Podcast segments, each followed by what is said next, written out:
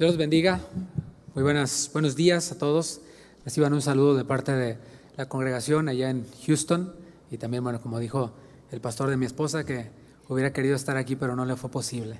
Pues vamos a la palabra de Dios. Primero los Corintios capítulo 4, versículo 2. Primero los Corintios capítulo 4, versículo 2. El título de esta enseñanza es Ministros confiables. Y mientras que los, ustedes lo buscan, quiero agradecer al pastor Chuy, a Vicky, a los pastores por esta invitación. Honestamente es un gran honor para mí el estar aquí.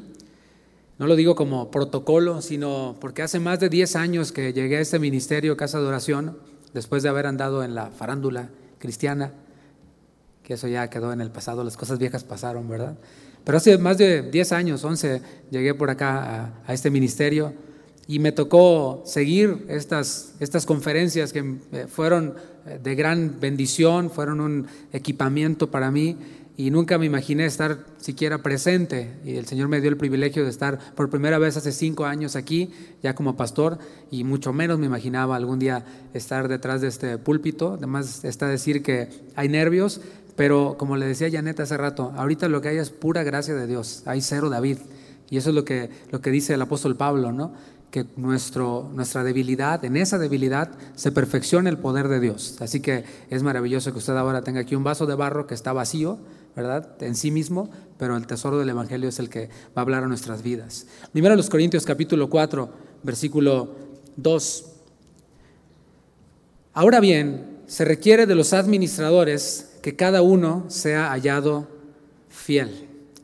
El tema del Congreso, como ya todos sabemos, es fieles hasta el final. Y antes de entrar de lleno con el tema ministros confiables, que es el título de esta enseñanza, permítame hablar un poquito acerca de fidelidad, algunas definiciones.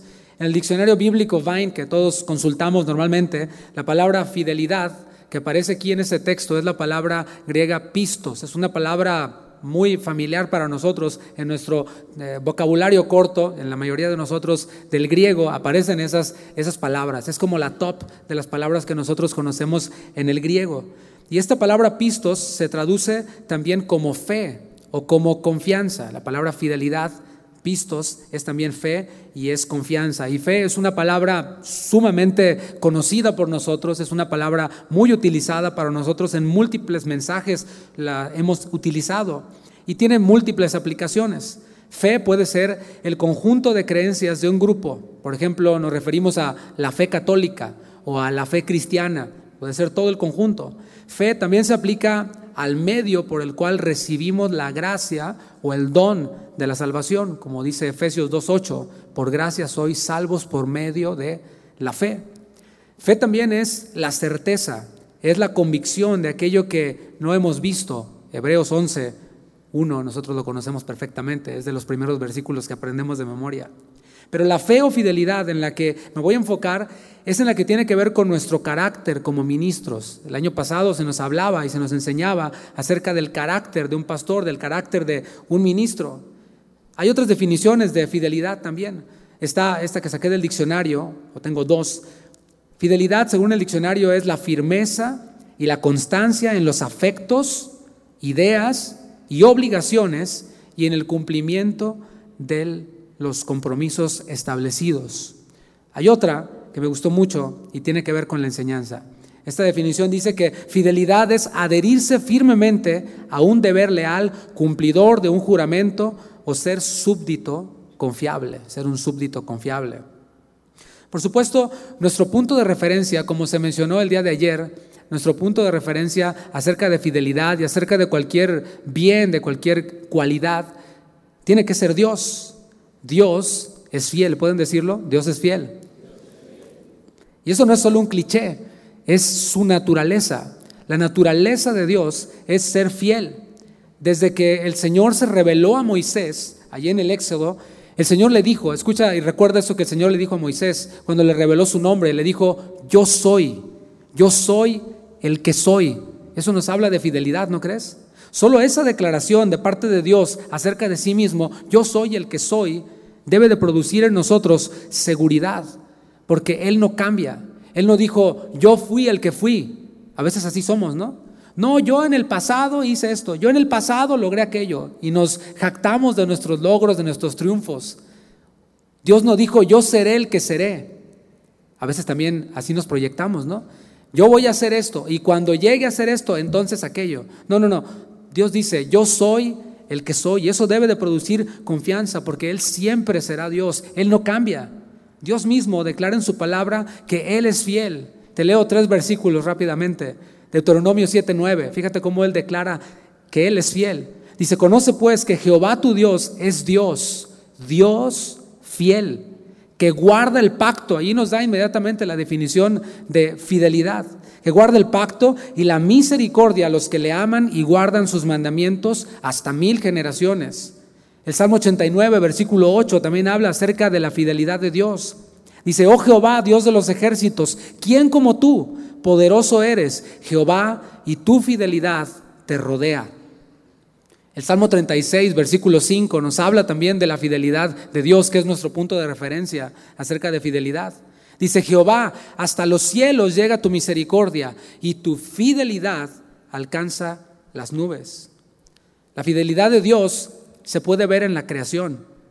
Él no ha dejado de sustentar su creación. Él ha sostenido la promesa que le hizo a Noé después del diluvio. A veces nos centramos en los animales y, en todo este detalle, pero nos olvidamos de esta promesa que el Señor le hizo a Noé y es una promesa que ha cumplido desde entonces hasta el día de hoy. Esto se lo dijo en Génesis 8:22, le dijo, no ha cesado la cementera ni la siega, el frío y el calor, el verano y el invierno y el día y la noche. No ha cesado. Dios ha sido fiel hasta ahora.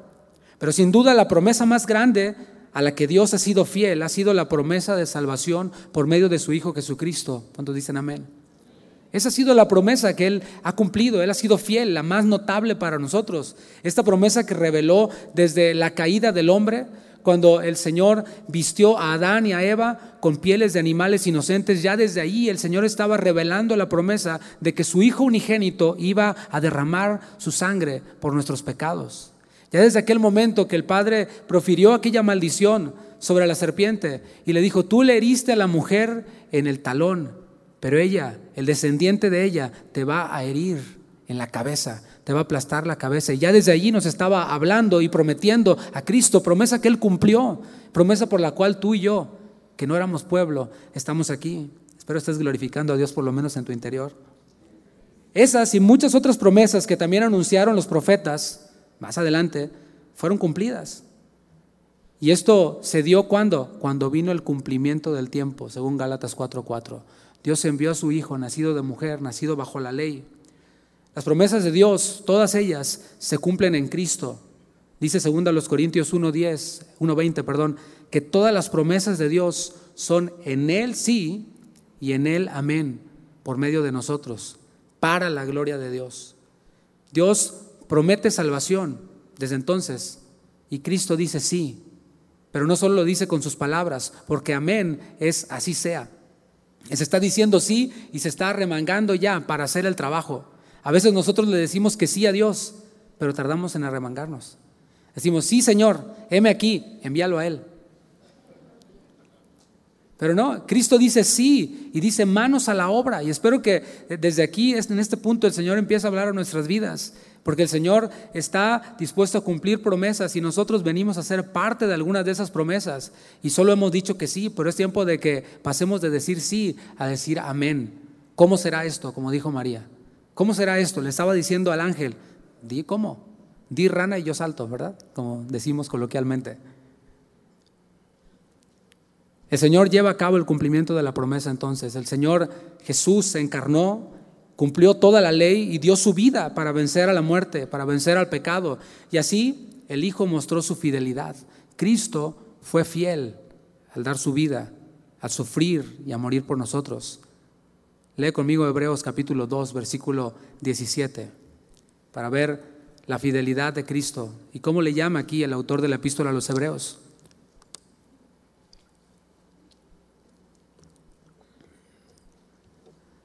Por lo cual debía ser en todo semejante a sus hermanos, para venir a ser misericordioso, ¿y qué dice? fiel sumo sacerdote en lo que a Dios se refiere para expiar los pecados del pueblo. Ese es el Dios al que servimos, pastor, pastora, ministro, líder.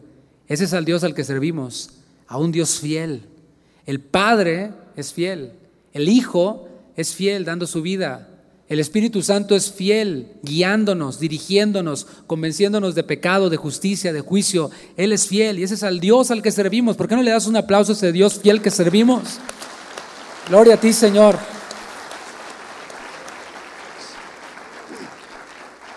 Ahora bien, si hemos creído en un Dios fiel, en el único Dios, de hecho, el que es fiel, que es fiel a sus promesas, si Él mismo habita en nosotros, porque eso es doctrina básica que nosotros enseñamos. El Padre mora en nosotros, el Hijo mora en nosotros, el Espíritu Santo mora en nosotros. Si hemos creído en Él y Él mora en nosotros, se espera que nosotros seamos imitadores de Dios como hijos amados, tal y como dice Efesios 5.1. Se espera de nosotros. Ahora, todavía no estoy hablando de fidelidad en el ministerio, no estoy hablando todavía de confiabilidad en el ministerio. Ahorita estoy hablando de fidelidad como la expectativa de Dios para todo cristiano, para todos. El Señor Jesús requiere de nosotros perseverancia. Es una palabra que Él repitió constantemente. En Juan 15 les habló acerca de permanecer, permanezcan en mí, permanezcan en mí. Juan 15 está lleno de, esta, de este mandamiento del Señor, que es un mandamiento para nuestra bendición.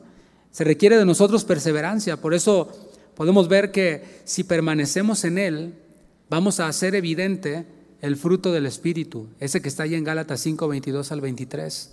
Si nosotros permanecemos en Cristo, así como el pámpano permanece allí pegado a la vid, nosotros vamos a hacer evidente el fruto del Espíritu.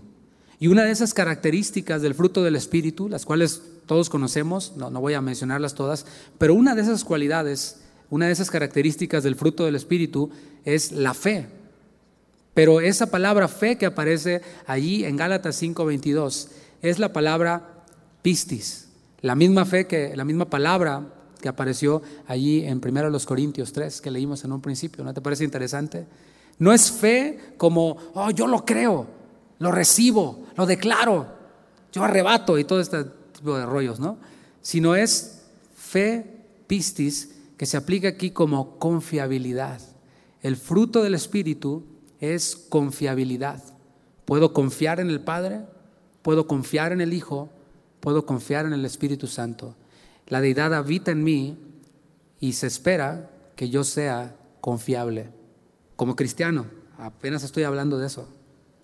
Esta fidelidad se espera de, todos los cristianos y en todas las áreas de nuestra vida, porque hay áreas que se nos acomodan a nosotros en las cuales somos muy responsables y a menudo tendemos a, esas ponerlas como bandera, ondearlas como bandera y decir, es que yo soy fiel en esto. Sí, mi hijo, pero no eres fiel en esto otro, ¿verdad? Y así, perdón por lo de mi hijo, pero es que se me pega de aquí de los de Guadalajara. Se espera de nosotros los cristianos en general que seamos fieles, por ejemplo, en nuestra familia, fieles en nuestro matrimonio, por supuesto, a nuestra esposa, fieles con nuestros hijos, que si les prometemos algo, lo cumplamos. Fieles en nuestro trabajo, que no trabajemos eh, o que no hagamos como que trabajamos, o en los lugares en donde se paga por hora, de donde nosotros venimos, hay algunos que trabajan 40, pero le ponen ahí a la hora de llenar la forma que trabajan 42. Dicen, ah, al fin que el jefe tiene mucha lana y no se va a dar cuenta. Pero bueno, se espera de nosotros, los cristianos, que seamos fieles en nuestro trabajo, que seamos fieles en nuestras finanzas, en la administración de nuestras finanzas, que seamos fieles, que no vivamos gastando más de lo que ganamos. Eso no es ser fiel en nuestras finanzas. Que seamos fieles en la iglesia local, hablando para los cristianos, que seamos fieles en nuestra iglesia. Y quizás mientras yo mencionaba estas, estas áreas de fidelidad, las cuales son para todo cristiano, a lo mejor, eh, a lo mejor eso estaría pensando yo, pero tal vez tú también estabas pensando en ese hermanito de tu iglesia que no le es fiel a su esposa. Estás pensando a lo mejor en ese hermanito de tu iglesia que no le es fiel a sus hijos, que sus hijos no pueden confiar en ellos. O en algún cristiano, miembro de tu iglesia, que es un fiasco como trabajador. Tú dices, mejor que ni diga que es cristiano, mejor que ni diga que viene a esta iglesia, porque es un fiasco como trabajador. O estabas pensando a lo mejor en algún miembro de tu iglesia o algún cristiano que conoces en el que no se puede contar con ellos en el tema de la iglesia, porque no sabes si va a venir o no va a venir. ¿Conoces a alguien así? ¿Sí? ¿Quién sabe si venga el hermano, no? No sé, no sé si va a venir o no va a venir porque veo que está nublado y a lo mejor no viene. Y así, ¿no? ¿Y qué podemos decir del liderazgo cristiano? Hablando en general, en la cristiandad. ¿Qué podemos decir? Podríamos pasarnos todos estos días de conferencia hablando de la infidelidad de muchos ministros. Ah, podríamos hacerlo. De hecho, hay personas que ya se dedican a hacer eso. Abren canales en YouTube, suben videos, escriben libros para exponer la infidelidad en el ministerio de muchas personas. Entonces, mm, creo que ellos ya, ya nos ayudaron a hacer eso. No es lo que nos interesa. Y por cierto, ellos hacen dinero con eso, monetizando con sus videos. Entonces, pues no, no vamos a meternos en esa área. No es nuestra área. Nuestra área y lo que nos interesa a nosotros aquí es qué de mí, qué de cada uno de nosotros. ¿Se puede decir de mí que soy un ministro confiable? Y estoy esperando que empiecen a hacerle... ¿Sí se ha dado cuenta que cuando decimos algo llegador así, que estamos predicando, empiezan a hacerle... y se mueven de la silla? Y, Aquí no vi todavía eso. Repito la pregunta, ¿se puede decir de mí que soy un ministro confiable? Leamos nuevamente el texto que leímos al principio y, recordemos algunos principios. Primero los Corintios, capítulo 4, versículo 2.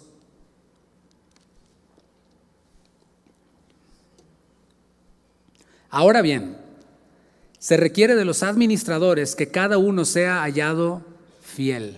Estamos en la primera epístola a los Corintios y Pablo ya había tratado con ellos el tema de la división en la iglesia. Tres capítulos llevaba hablando acerca de la división en la iglesia, fue el tema que llegó tratando allí.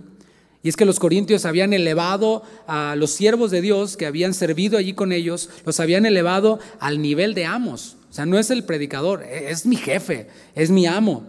Los habían elevado al nivel de señores.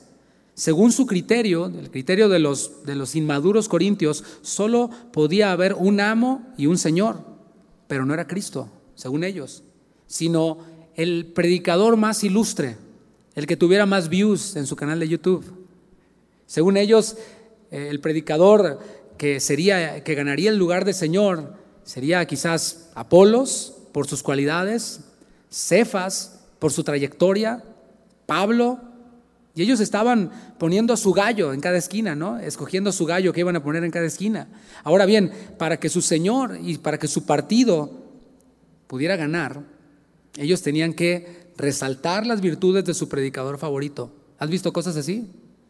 El arzobispo, ¿verdad? Casi, casi, ¿no? El arcángel, el apóstol, y le ponen un montón de títulos. Y cualquier diplomado que se haya tomado por ahí se lo ponen antes de su nombre. Bueno, eso es muy corinto, ¿no? Muy de los corintios. Ellos debían de hacer eso, pero además debían de hacer resaltar eso que ellos consideraban que era un defecto de los otros predicadores. Esa era la actitud de los corintios. Y al final del capítulo 3, el apóstol Pablo les dice, ustedes no nos pertenecen, porque un amo es dueño de sus súbditos. Les dice Pablo, ustedes no nos pertenecen, nosotros les pertenecemos. Qué manera inspirada por el Espíritu Santo, ¿no? De voltearles la tortilla y de desarmarlos por completo. Les derriba todo su teatrito allí diciéndoles, no, no, no, no, no. Ustedes no nos pertenecen a nosotros, nosotros les pertenecemos a ustedes. Y luego, al principio del capítulo 4, destruye su concepto inmaduro de grandeza. Dice, así pues, ténganos los hombres por servidores de Cristo y administradores de los misterios de Dios. Ahí sigue derribando y aplastando su concepto equivocado de grandeza. En otras palabras, les dice, no nos consideren como señores y dueños, como jefes, no. Véanos como servidores. Y aquí en esta palabra servidor no se usó la palabra griega doulos, que es una palabra también que está en nuestro vocabulario como, pastores y estudiosos de la Biblia. Usó otra palabra que también nos es familiar y es la palabra juperetes. Juperetes era un subremero, o sea, no era ni el remero, era el ayudante del remero, ¿no? Era el ayudante de albañil, el chalán, el chaleco, como le digan de ahí donde tú vienes, ¿no? No era el remero, era el subremero. Era el remero que estaba más abajo y hasta atrás. Estos prisioneros solo tenían una misión y era obedecer y remar. Debían de remar y bajo la dirección del capataz, que les decía qué tanto debían remar, o sea, qué tan rápido debían de remar o qué tan lento y cuándo debían de parar si es que lo hacían. A eso se está refiriendo Pablo. ¿Qué manera de destruir ese concepto de grandeza? No, yo soy de Apolos. Cálmate. Apolos es un subremero. Yo soy de Pablo. Cálmate. Pablo es un subremero. Y necesitamos vernos nosotros mismos de esta forma. Yo necesito verme a mí mismo de esta forma. Esta cultura, este mundo en el que vivo, se encarga de engrandecernos a nosotros mismos, de amarme a mí mismo, de exigir mis derechos, de ser un empoderado, etc. Debemos de vernos a nosotros mismos como los que sirven y no como los grandes. Debemos de rechazar esa actitud de yo merezco, sino tomar la actitud de yo te sirvo. Son dos actitudes diferentes. Yo merezco a yo te sirvo. Es diferente. Y de hecho esa es la mentalidad cristiana. Porque el Señor Jesús dijo, yo he venido para servir y no para ser servido. Eso es cristianismo 1.0. Necesitamos más ministros cristianos con mentalidad cristiana. ¿No crees? Sería buena idea, ¿no? Si eres un ministro cristiano, pues ten mentalidad cristiana. ¿Qué es esta? No yo merezco, sino yo te sirvo. Ministros que tengan un concepto equilibrado de sí mismos. ¿Cuál es, es ese concepto equilibrado de mí mismo que yo debo tener? Siervo, diga siervo. Es más, dígale al de al lado, siervo. Se necesitan ministros cristianos que reconozcan que no se ganaron su llamado al ministerio por ser muy buenos, por su trayectoria, por su currículum, que no se lo ganaron. Yo vengo de un lugar en donde así es el asunto. Eres pastor en una iglesia y de pronto al mismo tiempo estás buscando aplicaciones lugares más grandes en donde te den un sueldo más grande y llevas tu currículum. Conozco pastores que están en una iglesia pensando que están haciendo currículum, porque ya están pensando cuál va a ser la siguiente, la siguiente etapa de crecimiento ministerial. Y esto, crecimiento ministerial, tiene que ver con más ceros en su cuenta. Necesitamos más siervos que reconozcan que fue el Señor Jesús el que les tuvo por fieles poniéndolos en el ministerio. No es que tú fuiste fiel para ser puesto en el ministerio. No es que yo fui fiel para ser puesto en el ministerio. Es que Él, piénsalo, me tuvo por fiel. No éramos fieles. A ver, digámoslo, ¿no? No era fiel. ¿Te creías fiel? Yo me creía muy fiel. Pero cuando voy a la palabra, me dice, cálmate, ¿cuál fiel? Y me da un zape, ¿no? Zape celestial. Él me tuvo por fiel a mí poniéndome en el ministerio. Es lo que dice 1 Timoteo 1:12. Y es necesario que todo eso lo creamos, lo vivamos cada día y lo transmitamos a otros. Porque aunque no lo querramos reconocer y aunque nos querramos dar baños de humildad, somos de influencia para otras personas. Somos de influencia para otros chicos más jóvenes, adolescentes, jóvenes, hasta niños. Y hay muchas historias acerca de esto. Mi sobrinito que tiene tres años llega vestido como yo y me pidió un pin, del que por cierto se me olvidó, de casa de oración. Y llega, el, cuate casi le quería, quería que le pintaran una barba, porque quería ser como su tío. ¿Sí? Yo no me propuse eso. Y, ese es solo un caso. Y en tu caso hay otros también, estoy seguro de eso somos de influencia. ¿Y qué les estamos transmitiendo a los de esta generación? ¿Están viendo en nosotros esto? No tenemos mentalidad de yo merezco, sino de yo te sirvo. Pablo se esfuerza por dejar claro cómo desea que lo vean a él y cómo desea que vean a los demás hombres de Dios, incluidos sus colaboradores. Por eso utiliza otra ilustración. Primero habla de los juperetes, de los remeros, de los más chafas, ¿sí? Pero después, la otra ilustración está en el versículo 1 también, en la segunda parte. Ténganos los hombres por servidores, dice, y administradores de los misterios de Dios. ¿Qué es esa palabra administrador? Es la palabra oikonomos y denota primariamente a la persona que regenteaba una casa o una finca. Oikos es casa y nemo no es Finding Nemo, eh, buscando a Nemo, no. Nemo es disponer. El administrador o el mayordomo es aquellos de los que eran esclavos. O podían ser esclavos, también podían ser libertos, pero administraban una finca, administraban algo que no era de ellos. En esta analogía que pone Pablo, ¿qué es lo que nosotros administramos? Si es que osamos ponernos en los mismos zapatos de Pablo como ministros, como siervos, ¿qué es lo que administramos? ¿Qué es lo que estamos administrando? Según el texto, administramos los misterios de Dios. Esa debe ser nuestra prioridad. Abarca muchas cosas, nuestra, nuestra tarea, nuestro trabajo pastoral, pero primeramente nuestra prioridad, así como fue la prioridad del Señor Jesús, Él decía, me es necesario predicar. Era para Él la prioridad. Hacía otras cosas, por supuesto, servía de otras maneras, pero su prioridad era enseñar. Y así también para nosotros. Administramos primeramente los misterios de Dios. Y aquí se refiere a aquello que era antes una sombra, pero que por medio de Cristo nos ha sido revelado y nos ha sido revelado plenamente. Y es que la verdad no fluye desde un hombre, fluye de Dios, porque es de Él. En ninguna de las dos figuras, servidor o administrador, se puede percibir la idea de ser amo, ¿verdad que no? Para nada, no existe. No se percibe la idea de un señor, del que dice aquí tú todos para allá. No, no, no. Todo lo contrario. Ambos ejemplos, servidor, cuperetes y administrador, son, escúchalo y disculpa si lastimo tu autoestima, es alguien auxiliar, alguien secundario. Ay, se quedó muy pensativo, pastor. ¿Por qué? Porque somos auxiliares porque estamos en sumisión a un superior. A veces tendemos a pensar que llegar a ser pastor es llegar a ser el más alto en la pirámide, pero esa pirámide, pues no sé, ha de ser la de Egipto, porque en la Biblia no la vemos. En la Biblia vemos un cuerpo con una cabeza, un cuerpo vivo, una casa espiritual. Este versículo explica algo que repetimos con mucha frecuencia, y ahorita se lo dijiste a tu vecino somos siervos de Cristo. Esto es lo que comunica. Aunque servimos a la iglesia, aunque servimos a un ministerio llamado casa de oración, ¿sí se había dado cuenta de eso? Claro, por eso está aquí, ¿no? Debemos de hacerlo como para el Señor, según Colosenses 3:23.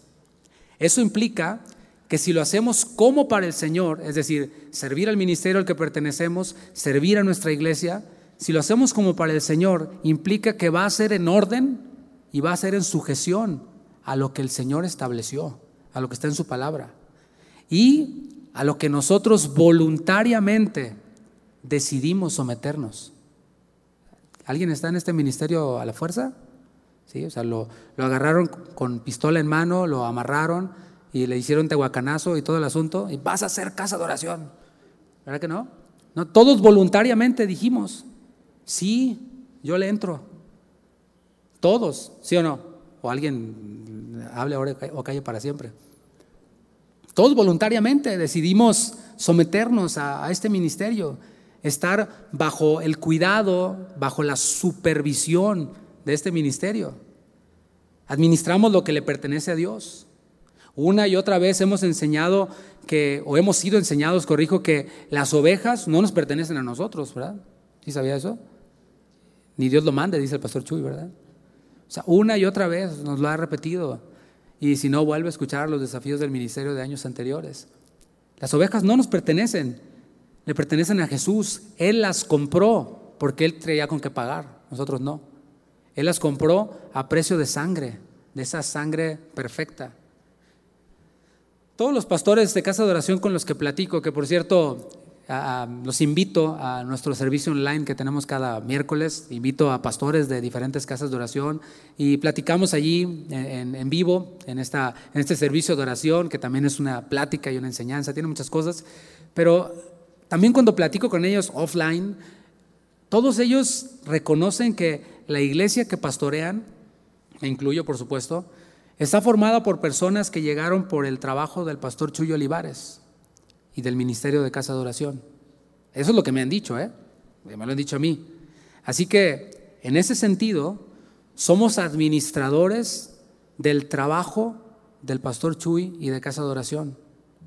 Y representamos este ministerio en la ciudad, ejido, rancho, metrópoli, en donde nosotros vivamos. ¿Sí se había dado cuenta de eso? Lo representamos. ¿Cómo lo estamos representando? Es la pregunta. El problema es que cuando se nos llama a cuentas, allí es cuando algunos actúan como miembros de nuestras iglesias, que cuando se les corrige o cuando se les llama cuentas de algún servicio que están haciendo, toman esa actitud inmadura de decir, me voy de la iglesia, aquí no hay amor. Toman esa actitud. Y tristemente eso se ve en ministros también. Es triste, ¿no crees? Se esperaría un poco más de madurez, se esperaría un poco más de fidelidad de ministros así. Y no solo eso, cuando algunos se van, comienzan a engrandecerse, sintiéndose los dueños de lo que ha sido depositado en sus manos por el Señor y gracias al trabajo de este ministerio. Comienzan a extralimitarse y atribuirse el mérito de lo que fue depositado en sus manos. Así actuaban los falsos ministros, ministros infieles, que más adelante se manifestaron allá en la iglesia de Corinto. Estamos viendo la primera carta, pero en la segunda carta comenzaron a manifestarse falsos ministros, los cuales solían recomendarse a sí mismos. Es lo que solían hacer. Yo soy fulano de tal. Sígueme, dame like, ¿no? Y todo esto. Solían usar cartas de recomendación, pero eran fake, eran chafas, eran falsas. Solían actuar oculta y vergonzosamente, adulterando la palabra de Dios, torciendo la palabra de Dios para ejercer señorío sobre los inmaduros creyentes de las iglesias en Corinto. Pablo afirmó, y no solo lo dijo, lo afirmó, sino que lo demostró, que ni él ni su fiel equipo de colaboradores eran así. Vamos a 2 Corintios, capítulo 10, versículo 14.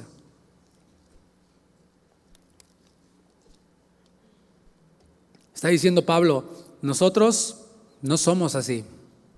Nosotros no somos de esos, somos diferentes. ¿Cómo dice el presidente de acá? Algo así, ¿no?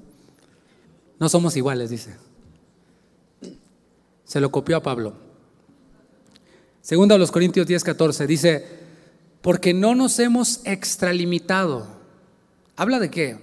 Habla de fidelidad, ¿verdad? Habla de, algunos le llaman ética, aunque esa palabra eh, no, me convence mucho, quizás sea por el, trasfondo que tiene, etcétera, pero no estaba, él estaba demostrando aquí que ellos estaban siendo fieles.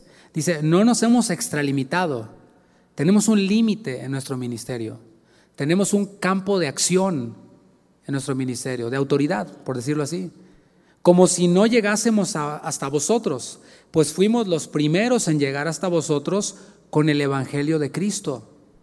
No nos gloriamos desmedidamente en qué? En trabajos ajenos. Son trabajos ajenos. ¿A quién le atribuye aquí Pablo el trabajo?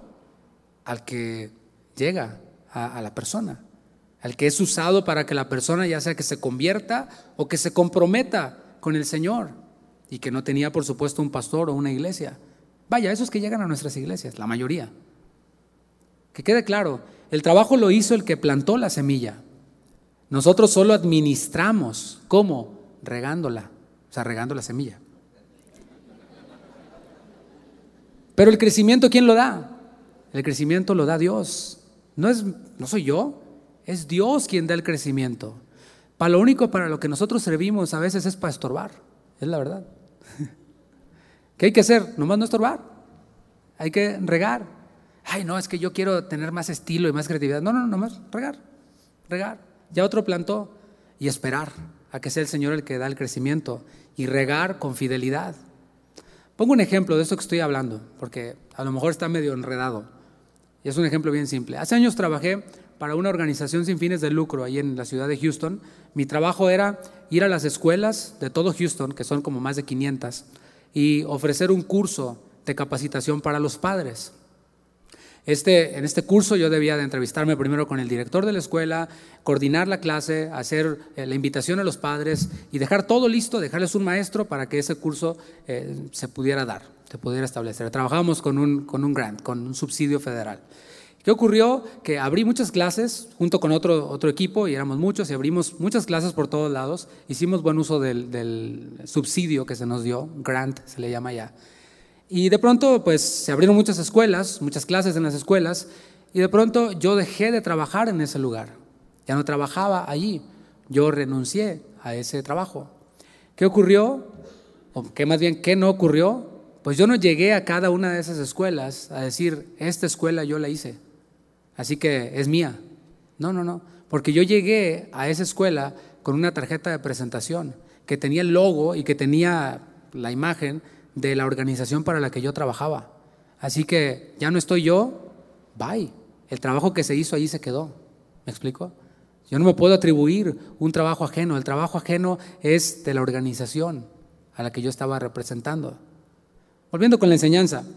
Después de recordar que somos siervos y somos administradores, surge la pregunta, ¿qué clase de administrador soy?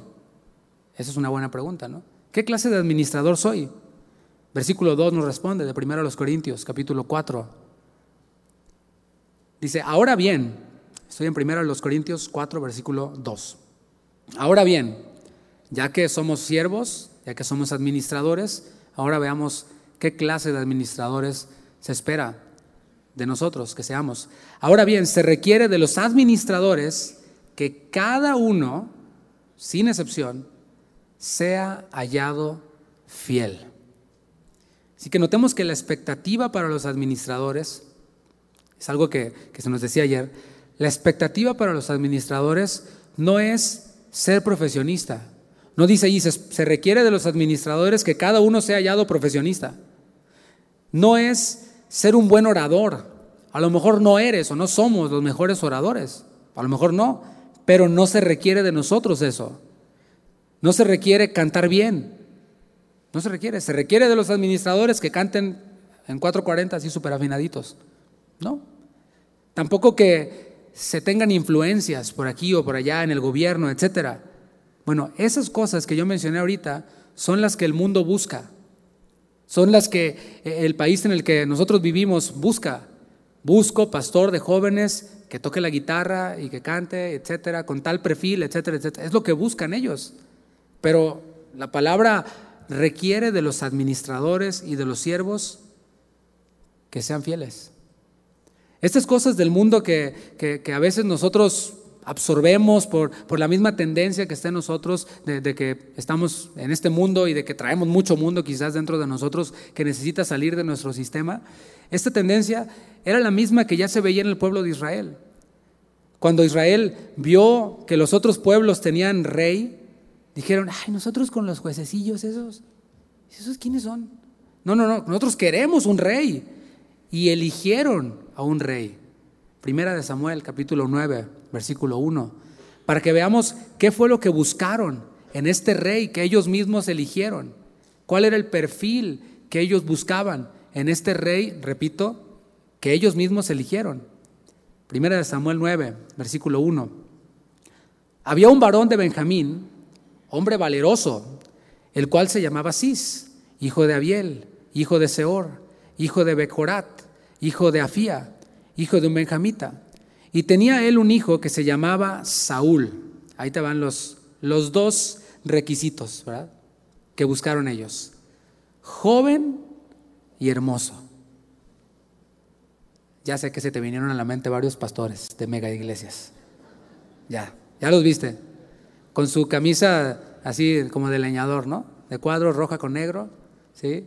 Con sus Jordans, subiendo a predicar así, ya, ya, ya los, así musculosos, tatuaditos, ya, ya lo tienes el perfil, ¿no? Joven y hermoso. Entre los hijos de Israel no había otro más hermoso que él. De hombros arriba sobrepasaba a cualquiera del pueblo. Sí, Saúl llenaba el perfil superficial, joven, hermoso, alto, lo llenaba, llenaba ese perfil, pero era un infiel, pero era un traicionero, era una persona en la que no se podía confiar. ¿Qué tal?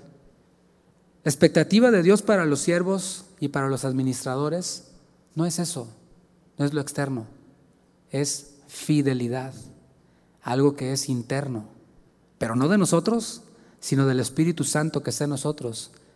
El Espíritu Santo es fiel. Dios es fiel. Te recuerdo que esa palabra fidelidad que aparece aquí es la palabra griega pistos. Y se aplica aquí a las personas quienes son confiables en la ejecución de aquello que se les demanda, en lo que se te demandó, allí ser fiel. No más, no menos, en lo que se te demandó, sé fiel. Podríamos aplicarlo de esta forma. Un fiel siervo y administrador de los misterios de Dios es aquel que usa bien la palabra de verdad, como dice 2 de Timoteo 2.15. Aquel que no rehuye a enseñar todo el consejo de Dios, como dijo Pablo en Mileto, en Hechos 20.27. Pero no se limita únicamente a nuestro desarrollo arriba del púlpito, porque tú dices, check, check, ¿sí? O sea, que usa bien la palabra de verdad, check, me pinto solo para eso. Eh, predico unos sermones impresionantes. Que no rehuye enseñar todo el consejo de Dios, no, check. Yo ese, de todo les predico, de todo. Desde acá arriba soy el Avenger del Señor. Pero no se limita únicamente a nuestro desarrollo arriba del púlpito. Se espera, ahí va, que nuestras palabras abajo del púlpito sean fieles. ¿A qué me refiero con eso? Que nuestro sí sea sí y que nuestro no sea no. Libres de hipocresía. Se espera de nosotros, ¿no? Arriba del púlpito, uff, pero abajo, que seamos libres de hipocresía. Ay, hermanito, y luego atrás, Ay, este cuate, lo aguanto. Eso se llama hipocresía. Libres de informalidad. ¿Qué es informalidad? Tú lo sabes, ¿no? Va desde cosas tan simples como nuestra puntualidad. Es importante. Es muy importante. Hasta en el mundo, es un valor en el mundo. Y no sé si le estoy poniendo mucha crema a mis tacos, me, me avisan, a lo mejor. Porque de donde yo vengo, 15 minutos antes ya estás tarde. Así es allá. Pero se espera de nosotros esta fidelidad, que seamos puntuales, que la iglesia nos vea siendo puntuales, que los servidores nos vean siendo puntuales. No podemos demandar puntualidad si nosotros no somos puntuales. O sea, no estoy diciendo nada, nada fuera de lo normal, ¿no? Es así. Porque ser impuntual me conecta con la mentalidad de jefe, me conecta con la mentalidad de señor, de amo. Aquí yo soy el jefe. Yo tuve jefes así. Y ya iba a decir, pero no, no digo. Yo tuve jefes así, que llegaban, entraban y salían a la hora que querían. Y daban órdenes por WhatsApp o por mensaje de texto. Y nadie era capaz de preguntar, ¿dónde está el jefe? Porque es el jefe. Pero eso es en el mundo. Jesús dijo, entre vosotros no será así, porque el que quiera ser mayor de ustedes será vuestro servidor. Y eso aplica en la puntualidad también. Pero va más allá, digo, no solo arriba del púlpito, sino va más allá, por ejemplo, que los proyectos que emprendamos los terminemos. Ay, el pastor ya empezó otra vez con otras de sus ondas. Ah, seguro no lo va a terminar. Analicémonos. O sea, ahorita tenemos la oportunidad de analizarlo nosotros mismos y no por medio de, del hermanito que luego lo queremos tachar de rebelde. Pero lo que está diciendo a veces tiene razón. Y que está rebelde a lo mejor también. Que nuestro amor a Dios y a sus ovejas sea evidente. Que nuestra fe en las promesas de Dios sea ejemplar. Que se pueda confiar en nosotros en nuestra pureza moral y me refiero a lo sexual y a lo financiero, que se pueda confiar en nosotros. A eso se refería Pablo en 1 Timoteo 4:12, cuando le escribió a Timoteo, sé ejemplo en palabra, en conducta, en espíritu, en amor, fe y pureza. Hay mucha chamba, ¿verdad? Para ser ejemplos en eso. Yo sé que eso es tema de toda otra enseñanza y a lo mejor lo hemos predicado, pero siempre es bueno tirar para que se regrese, ¿no? Y que se nos regrese y nos preguntemos. La actitud que yo tengo cuando estoy escuchando a otro predicador, ¿es la que yo espero de mí? ¿Es la que yo espero que tengan conmigo cuando yo estoy predicando? Y el pastor Chuy lo, decía el día de ayer, reconociéndolo, ¿no? Qué bueno que son puntuales, reconozco esa, esa puntualidad, llegaron antes, o sea, la pedrada que tiré ahorita no les cayó a nadie por aquí, o sea, era... Es bueno, pero que sea más allá, porque a veces nos molestamos porque estamos predicando y el hermanito está eh, durmiéndose o está así todo desinteresado, pero nosotros lo hacemos cuando escuchamos a otro predicador. Estamos hablando de confiabilidad. Qué difícil es sacarnos de la mente las ideas del Evangelio de la prosperidad, ¿verdad? Es difícil. Nos sacamos las más, las más estrambóticas, como dicen mis hermanos de Sudamérica, las, las más exageradas y, ridículas, pero hay otras que están allí todavía. ¿Cuáles son estas ideas del Evangelio de la Prosperidad que todavía mantenemos algunos de nosotros? Que el éxito se mide por la exposición y la influencia que tenemos. Y no, lo que espera del Señor de nosotros no es que tengamos mentalidad de tiburón. No, no se espera. El Señor no espera eso de nosotros. Él espera que seamos fieles. Fieles. Que seamos confiables. Recordemos la palabra de los talentos que se nos mencionó ya en Mateo capítulo 15. No, no la voy a leer, solo recordémosla, ya nos la, nos la explicaron ayer un poco. A cada uno de estos siervos y administradores se les dio conforme a qué? A su capacidad. Reconozcámoslo. Tú y yo tenemos una capacidad. Es diferente. Quizás tú tienes el doble o el triple de capacidad que yo. It's okay. Está bien. No hay problema. A otro se le dio conforme a su capacidad y al otro se le dio también conforme a su capacidad. Eso es una realidad. Pero después, ahora sí, a todos se les pidió cuentas de su administración. A todos. Al que fue fiel, ¿qué pasó? Se le reconoció y le fue dado más. ¿Por qué? Porque demostró ser un siervo confiable, demostró ser un administrador confiable, se le depositó más. Pero al que fue negligente, todo esto que mencioné hace un momento, al que tuvo mentalidad de tiburón y anduvo perdiendo el tiempo y fue negligente, se le quitó lo poco que se le había encomendado. Pero hay algo que a veces lo pasamos de largo. Eso que se le quitó al infiel, se le dio al que tenía mucho. Mencionaban ayer acerca de la pandemia. Y a nosotros nos tocó vivir un fenómeno peculiar, a lo mejor ustedes comparten algunos la, la idea, pero muchas iglesias cerraron. Esa fue una realidad por diversas causas. Muchos pastores murieron. ¿Y qué ocurrió? Que muchas ovejas quedaron descarriadas y empezaron a buscar lugares, empezaron a buscar iglesias. Yo oía de pastores que lloraban y se quejaban por la pandemia, pero para nosotros, y lo digo para la gloria de Dios, la pandemia fue una bendición, porque prácticamente se duplicó la membresía. Llegó gente a nuestras iglesias. Y cuando platico yo con esas personas, obviamente sin el afán de dañar, simplemente de obtener información y conocer a la persona que está llegando a nuestra iglesia, escucho cosas como, ¿sabes qué? Es que el pastor de donde yo vengo, ese pastor, pues no le daba chance a nadie más de predicar, solo predicaba él. O, ese pastor, pues no, decía que el internet era del diablo. No, es que ese pastor era bien autoritario, etc. Así que eso le fue quitado a muchos de ellos y les fue dado a otros que simplemente fueron fieles. Y no hay mérito en eso, ¿eh? es lo que toca hacer. Únicamente lo que toca hacer. Precisamente en ese trabajo que mencioné hace un momento, cuando yo comencé, llegué con mi jefe, que por cierto era, era judío, y llegué yo y le dije, no, fíjate que vendí, abrí, tuve tantas entrevistas y no sé qué, yo aquí todo parecía el chavo de loncho, ¿no? Y sí, fíjate, fíjate, con todos mis, mis, logros, según yo. Y, y, mi jefe se me quedó viendo así.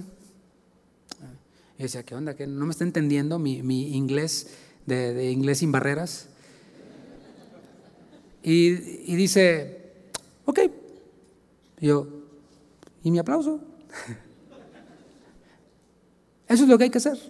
Me dice, ese es el trabajo. Oh, me hirió mi autoestima. Tuve que irme a leer uno de John Maxwell después de ahí.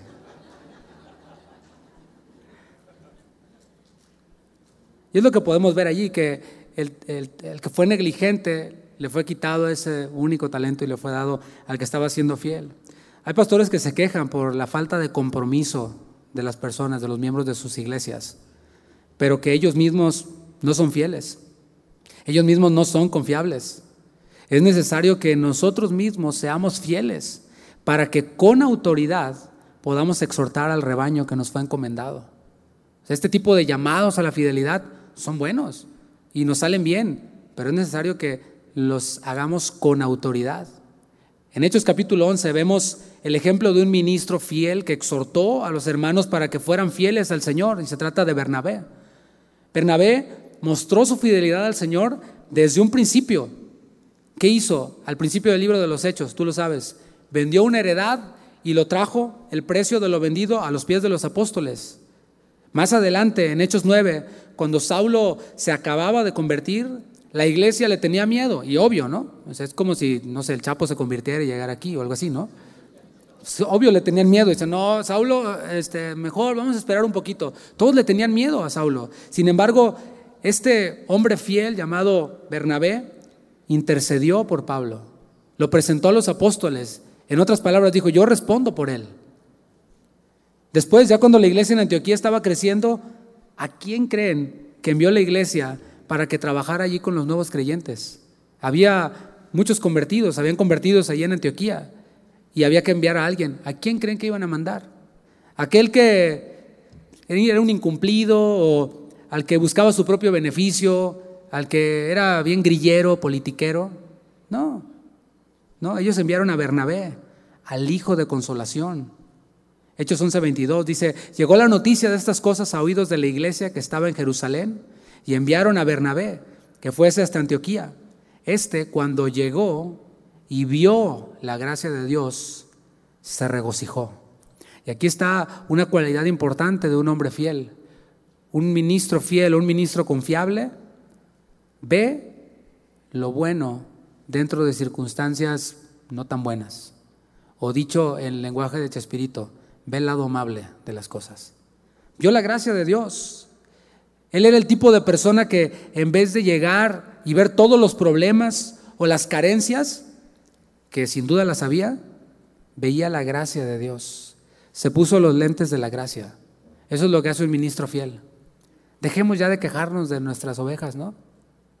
Y comencemos a ver la gracia de Dios, porque eso va a fomentar en nosotros la fidelidad. Hay muchas bendiciones incontables en nuestras iglesias. Hay personas maravillosas y fieles que han estado allí desde que comenzamos que oran por nosotros, que de vez en cuando nos dan un regalito, y no por el regalo en sí mismo, sino por el detalle de que pensaron en nosotros. Personas que nos mandan un mensaje y nos dicen, gracias pastor por todo lo que hace por nosotros, lo amamos. ¿No crees que son buenas cosas en las que podamos enfocarnos? En vez de, no, es que no tienen compromiso, no, es que llegan tarde, no, es que ponernos los lentes de la gracia. Eso es lo que hace un ministro confiable. Continúo leyendo y exhortó a todos a que con compromiso de corazón permaneciesen fieles al Señor. Lo que hizo aquí Bernabé fue darles palabras de ánimo a los hermanos. Y el propósito de estas palabras de ánimo no era para ganarse su favor. No, le voy a decir lo que quiere oír para echármelo a la bolsa. Y cuando yo haga mi agenda aparte, entonces sí me lo, me lo traigo para acá. No, no, no. Lo animó, los exhortó, quiero decir. Algo así como, van bien, pero permanezcan así, no desistan, no desmayen. Lucas, el autor de Hechos, nos dice por qué Bernabé tenía esta autoridad para exhortar a los hermanos. Dice el versículo 24, porque era varón bueno y lleno del Espíritu Santo y de fe. Y eso ya se había visto desde el capítulo 6 de Hechos, cuando fue elegido. Ya lo habíamos visto. La palabra bueno es ágatos, y describe aquello que se origina en Dios y que es otorgado por Él y que se vive a través de la fe. Por eso, junto a la palabra bueno, si te fijas, está la descripción, que es lleno del Espíritu Santo y de fe. Y quiero decir, Bernabé, así como los hombres que fueron elegidos para servir a las mesas, que tenían estas cualidades. En el Antiguo Testamento está también la antítesis de un ministro confiable. Y se trataba de el sacerdote Elí, tú lo conoces y lo has predicado.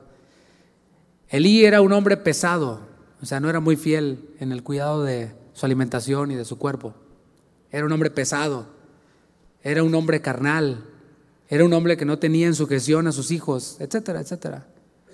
No solo él murió, sino que sus hijos también murieron. Y lo peor de todo fueron esas palabras. Y Cabod, la gloria de Dios, se fue de Israel. Eso fue fruto de un ministro infiel. Por otro lado, ¿qué es lo que resulta de una iglesia donde los ministros son fieles, donde los ministros son confiables? Volvamos con Bernabé, al final del versículo 24. Y una gran multitud fue agregada al Señor. Está escrito allí, mis hermanos. A veces nos vamos por fórmulas, por métodos, pero la palabra de Dios nos dice aquí claramente que la fidelidad produce que multitudes se agreguen al Señor. Y como enseñaba el pastor Fleming ayer, no quiere decir que todas esas multitudes van a venir a nuestras iglesias. Lo que nos importa es hacer la voluntad de Dios, que Él quiere que no quiere que ninguno perezca, sino que todos procedan al arrepentimiento. Esa es la voluntad de Dios. Así que si esas multitudes se convierten y no vienen a mi iglesia, está bien. Nuestro amor es para que las almas vengan a Cristo, para que las almas se salven. Por otro lado, sí, hay un crecimiento en la iglesia cuando nosotros somos fieles, porque el Señor ve esa fidelidad y deposita más responsabilidad sobre nosotros. Y no que la cantidad de una iglesia garantice el éxito ministerial, pero un genuino pastor anhela que cada vez más personas vengan a los pies de Cristo. Y si somos fieles con pocos, el Señor nos va a delegar más almas para ser los discípulos de Jesús. Para terminar, tomemos la exhortación de Bernabé. ¿Sí? Fue una exhortación para la fidelidad a Dios. Eso está muy claro en el texto. Pero yo quiero resaltar algo de lo que les dijo Bernabé a los hermanos allí en Antioquía. Les dijo, en la versión Reina Valera 60, dice, con propósito de corazón. Los exhortó a que con propósito de corazón fueran fieles al Señor, permanecieran fieles al Señor. Y tú y yo, pastor, pastora, ministro, líder, tú y yo podemos hacer hoy ese compromiso de corazón, a ser fieles al Señor. Tenemos un canto hermoso que hemos estado entonando que nos ayuda un poquito a expresarlo con melodía y acompañado de una armonía, a decirle al Señor, quiero ser fiel a ti. Y que podamos hoy tomarlo no solo como una canción más, que, ah, está bien bonita, la voy a grabar para que la canten en mi iglesia, está bien, sino que podamos tomarlo como una oración y un compromiso al Señor y decirle, Señor, quiero decidir en mi corazón, hoy decido en mi corazón ser fiel a ti, en todo en todo. Desde esa fidelidad, desde esa fidelidad a Dios, el compromiso que hagamos nosotros, va a fluir nuestra fidelidad a nuestra familia, que es nuestro primer ministerio, a nuestra iglesia y al ministerio al que pertenecemos, entiéndase casa de oración. Me invito a que oremos. Si gusta ponerse de pie. Señor, deseo ser fiel administrador de lo que tú has depositado en mis manos, porque así tú lo mandas en tu palabra. Y la expectativa no es que haya más, que deposites más. Mi expectativa es ser fiel a ti. Lo otro es consecuencia, que ha de venir a tu manera y a tu tiempo. Pero quiero ser fiel a ti, Señor, hasta el final. Levanta tus manos al cielo. Quiero ser fiel a ti hasta el final. Señor, hay una batalla en la que nosotros estamos. Es una batalla espiritual. Es una batalla de argumentos. El adversario, el enemigo, quiere destruir lo que tú has construido. Sabemos nosotros que no lo logrará. Porque tú dijiste y tú prometiste y eres fiel a esa promesa de que ni las puertas del Hades prevalecerán contra ella.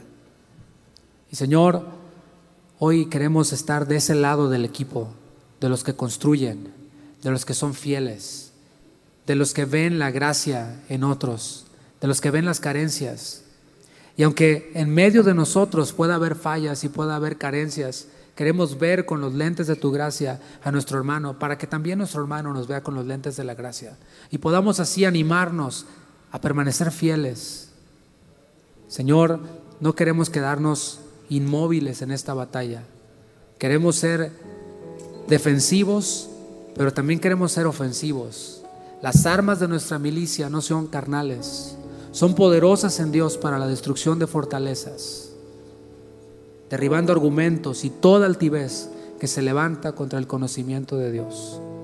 Y hoy que a través de tu palabra, con la que estamos siendo equipados en cada una de las conferencias que estamos recibiendo, podamos llegar y primero ser ejemplo de fidelidad y después con autoridad llamar a la fidelidad a otros hermanos.